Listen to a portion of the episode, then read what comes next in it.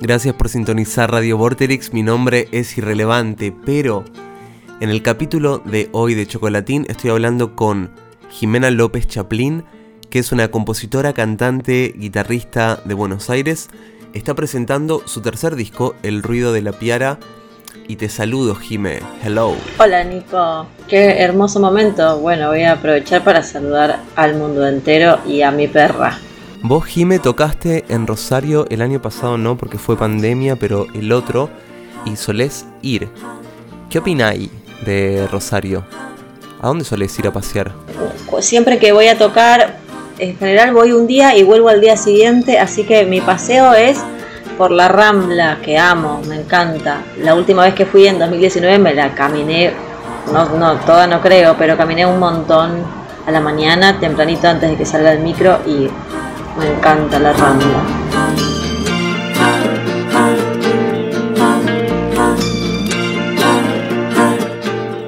Mirá qué loco esto, que tu tercer disco tiene tres canciones instrumentales y tiene seis canciones con letra. Y esas canciones instrumentales están varias en... Hay una primera canción instrumental, hay tres temas cantados, hay otra canción instrumental, tres temas cantados, una última canción instrumental. ¿Qué hay con el 3? El 3 es el número... No, mentira, no tengo ni idea. No, fue sin querer porque la verdad es que lo que trato de hacer cuando armo las listas en general, en vivo, para un disco, es que sea como un relato que a mí me guste, ese recorrido, que me guste como ese, eso, ese recorrido, ese paisaje canción a canción. Pero no, no, no necesariamente tenía que tener tres en el medio, pero quedó así, no, me había dado cuenta. La canción que escuchamos al principio se llamaba Invencible y pensaba, ¿cuál es un objeto invencible para vos? Voy a poner un ejemplo mío. Un objeto invencible es el calzador de los zapatos, ese metálico que puede venir un tsunami y se mantiene imperturbable. Te voy a decir que el transporte de mi guitarra es invencible, así como lo ves. Esto es del año, quién sabe cuál, tal vez antes del 2000, muy probablemente, esto sea el 90 y algo. Y mira, mira qué lindo, mira qué bien que está.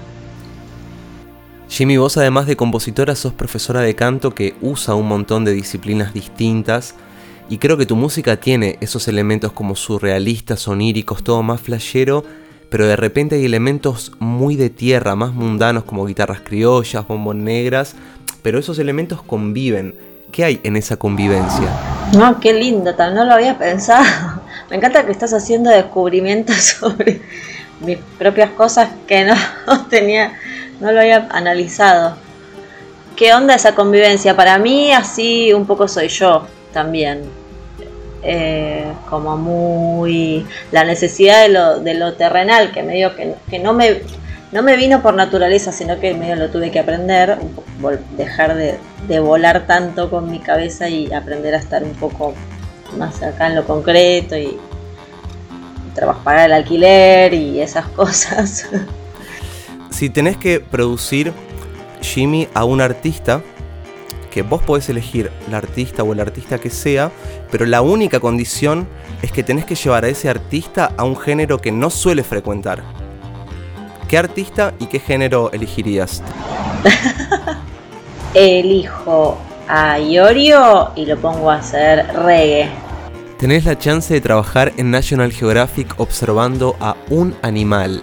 ¿Cuál elegís? Hace un par de semanas estuve en un... Pasa que claro, no, lo podría analizar tanto porque había golondrinas, te iba a decir, para que termino la frase. Estuve en el campo, había golondrinas, me entero así que las golondrinas eh, van de, verano en verano y que estas que estábamos viendo ahí iban a, iban a California. Yo no sé si es que todas las golondrinas van a, pero estas iban a California.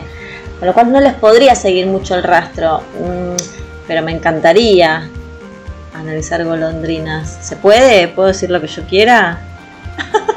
Me fui al carajo, bueno. Gracias por sintonizar Radio Vorterix. Esto fue una nueva edición de Chocolatín con Jimena López Chaplin.